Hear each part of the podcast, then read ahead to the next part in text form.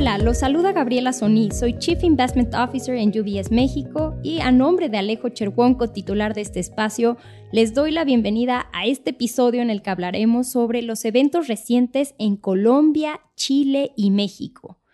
Y para ello tenemos el gusto de estar con Pedro Quintanilla Dieck. Él es estratega senior de mercados emergentes para UBS Americas, basado en Nueva York. Pedro, muchas gracias por estar con nosotros. ¿Cómo estás? Muchas gracias, Gaby. Un gusto estar aquí. Encantada que nos acompañes, Pedro. Pues si te parece bien, podemos empezar platicando sobre Colombia. Eh, en las últimas semanas hemos escuchado mucho en las noticias sobre Colombia. Cuéntanos qué es lo que ha pasado. Así es, Gaby. Como tú dices, ha pasado mucho. A finales de abril, el presidente Petro hizo dos anuncios importantes, lo cual ha incrementado mucho la incertidumbre política y económica en Colombia. Número uno, anunció cambios a su gabinete, incluyendo la renuncia del ministro de, Finanzas, José Antonio Ocampo, y adicionalmente anunció que la coalición que él había formado en el Congreso para sacar adelante sus reformas estructurales ha terminado.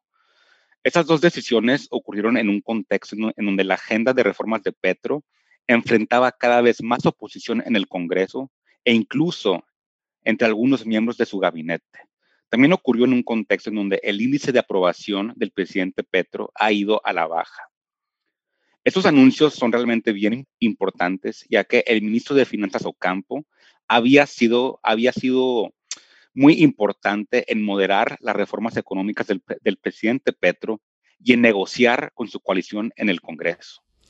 ¿Y cuáles son las implicaciones de estos anuncios para la perspectiva económica y financiera de Colombia? Muy buena pregunta, Gaby. Mira, yo veo tres implicaciones de estas decisiones. Primero, a diferencia de algunos en los medios, yo sí pienso que en el corto plazo el ancla fiscal de Colombia permanece, ya que el nuevo ministro de Finanzas, Ricardo Bonilla, tiene experiencia en el sector público y un historial de responsabilidad fiscal en diversos puestos. Adicionalmente, desde que fue nombrado ministro de Finanzas, ha enfatizado que respetará la regla fiscal de Colombia y ha dejado muy claro que el presupuesto federal tiene que ser aprobado por la Cámara Baja y por el Senado. Segundo, yo sí pienso que el riesgo de reformas radicales se ha reducido mucho. Sin su coalición en el Congreso, la verdad veo muy difícil que Petro pueda pasar sus reformas estructurales, como la reforma de pensiones y la laboral, sin ser diluidas. Tercero, quizás desde un lado más negativo, yo sí pienso que esto aumenta el riesgo de que el Petro implemente medidas microeconómicas de manera unilateral, para, para así sacar adelante su agenda social sin tener que pasar por el Congreso. Esto puede incluir medidas como aumentar el salario mínimo, imponer aranceles, hacer cambios a empresas estatales como Ecopetrol o incrementar la regulación en sectores específicos. ¿Y cuáles son los principales puntos que debemos observar los siguientes meses? Yo veo tres puntos bien importantes que debemos de seguir muy de cerca. Primero, la política de precios del gobierno en los energéticos y los subsidios. El gobierno ha tenido una política de incrementar los precios de los energéticos para así reducir el costo de los subsidios. Una continuidad de esta política mandaría una señal de que el nuevo ministro de Finanzas va a priorizar la estabilidad fiscal. Segundo, el marco fiscal de mediano plazo será publicado a mediados de junio y será importante ver qué es lo que hay ahí. En este documento veremos qué tanto las proyecciones de deuda pública en un contexto donde tenemos un nuevo ministro de Finanzas, están alineadas con la regla fiscal de Colombia. Y tercero, creo que será bien importante seguir observando el porcentaje de aprobación de Gustavo Petro, el cual ha ido bajando y actualmente se encuentra en 35%.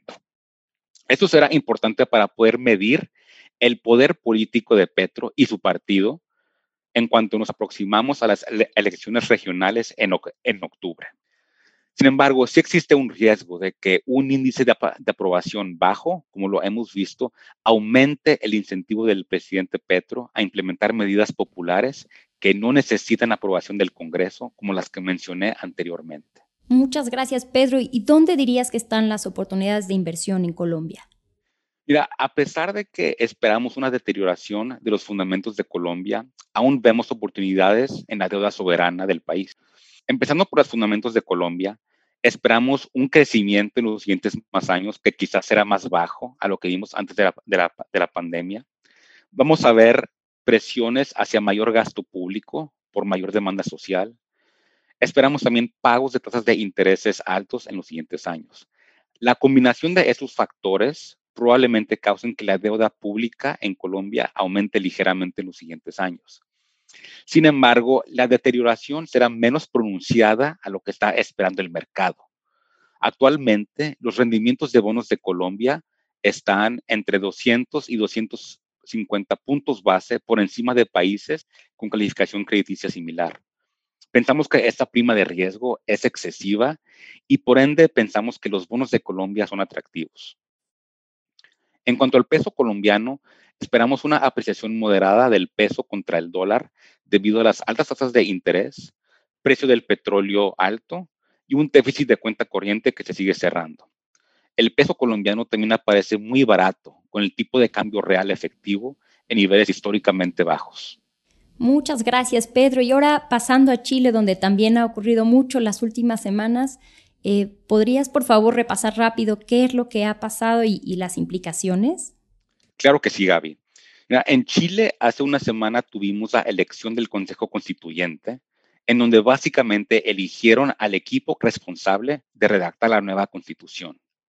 En contra de, las expectativas, el partido de la derecha, o sea, el partido de oposición, ganó ampliamente estas elecciones, obteniendo 60% del voto y una cantidad suficiente para aprobar artículos de manera interna. Esto fortalece nuestra perspectiva de que vamos a tener una constitución mucho más moderada comparada con la que fue rechazada el año pasado.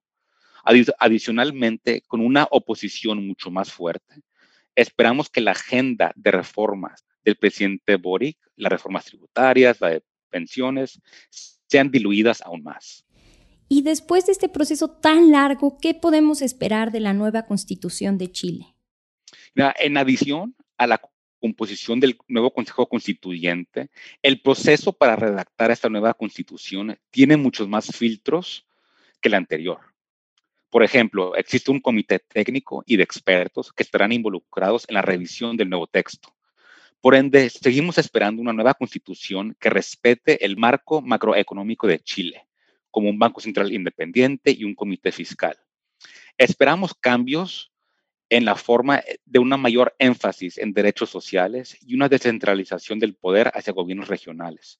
En el neto, esto probablemente presione el gasto público a la alza en los siguientes años, pero sin sacrificar la estabilidad macroeconómica del país. Y entonces, ¿cuáles son las oportunidades de inversión que vemos en Chile, Pedro?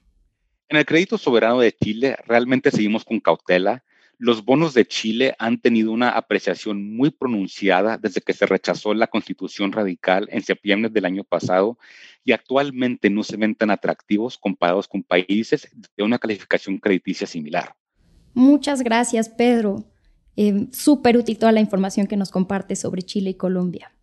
Muchas gracias, Gaby. Ahora, ¿por qué no pasamos al país que tú sigues? México lindo y querido.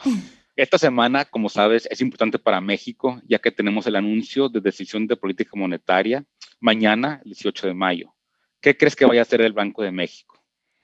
Pues pensamos, Pedro, que probablemente ya vimos el último incremento en la tasa de interés de Banjico en marzo. Después de un ciclo agresivo de alza en tasas que empezó pues hace casi dos años, en junio de 2021, y que llevó la tasa desde 4 a 11.25%, la inflación finalmente parece estar moviéndose en la dirección correcta.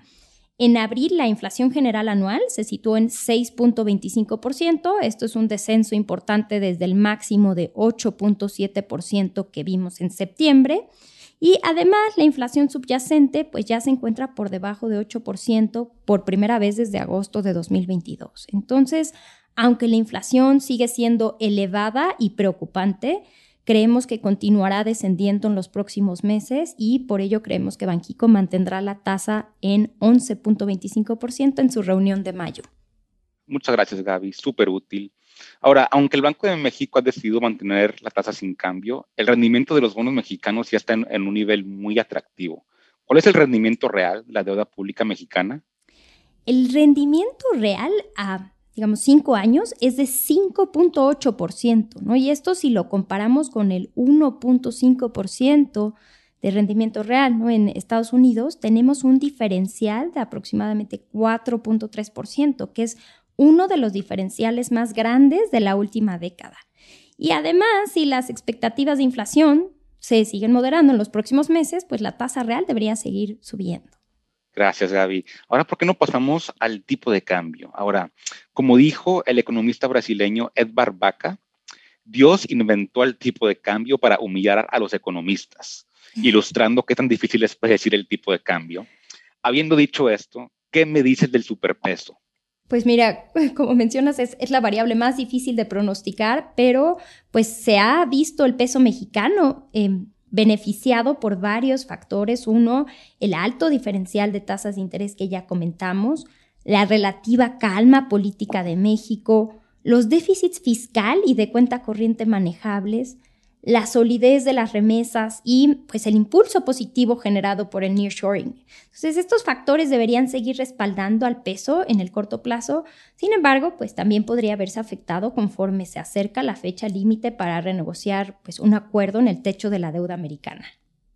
Gracias, Gaby. Súper útil. Ahora, la última pregunta que tengo es, ¿cómo, en este contexto, cómo están posicionados los inversionistas extranjeros en la deuda pública mexicana y qué significa eso para los activos mexicanos? Pues mira, el porcentaje del total de la deuda pública en manos de extranjeros es de 16%. Esto es muy por debajo del máximo de casi 40% que se alcanzó en 2015. En este sentido, pensamos que pues, hay margen para que los inversionistas extranjeros añadan bonos nominales mexicanos, sobre todo pues ahora que se ve con un poco de mayor claridad el fin del ciclo de alzas de la Reserva Federal. Además, creemos que pues, la reforma de pensiones traerá un incremento de la demanda estructural por parte de inversionistas institucionales locales. En resumen, estos factores son favorables para los bonos nominales mexicanos en un contexto de punto de inflexión en la política monetaria, rendimientos atractivos y bajo posicionamiento de extranjeros. Entonces los invitamos a conocer más información sobre esto en nuestro reporte de Invirtiendo en México, donde evaluamos las oportunidades en el mercado de renta fija. Pedro, muchas gracias por habernos acompañado. Se nos ha acabado el tiempo. Espero que hayas disfrutado la conversación y para nuestros oyentes fue un placer estar con ustedes y hasta la próxima. Muchas gracias Gaby, un placer. Las opiniones sobre inversiones de UBS Chief Investment Office, dadas y publicadas por el negocio global Wealth Management de UBS AG o su filial UBS. Este material no toma en cuenta objetivos de inversión específicos, la situación financiera o las necesidades particulares de ningún destinatario específico y se publica solo con fines informativos. Como empresa que proporciona servicios de gestión de patrimonio a clientes de todo el mundo, UBS AG y sus filiales ofrecen servicios de asesoría de inversión y servicios de corretaje. Los servicios de asesoría en materia de inversiones y los servicios de corretaje son independientes y distintos, difieren en aspectos materiales y se rigen por las leyes y acuerdos separados y diferentes. En los Estados Unidos, UBS Financial Services Inc. es una subsidiaria de UBS AG y miembro de FINRA SIPC. Para obtener más información, visite nuestro sitio web en ubs.com slash working with us. Para obtener la información legal completa aplicable a las opiniones de inversión independientes producidas por UBS, visite nuestro sitio web en ubs.com slash CIO-disclaimer. Nada del contenido de este podcast está destinado a ser ni debe ser considerado como una solicitud o promoción. No todos los servicios o productos están disponibles para los clientes en todas las jurisdicciones.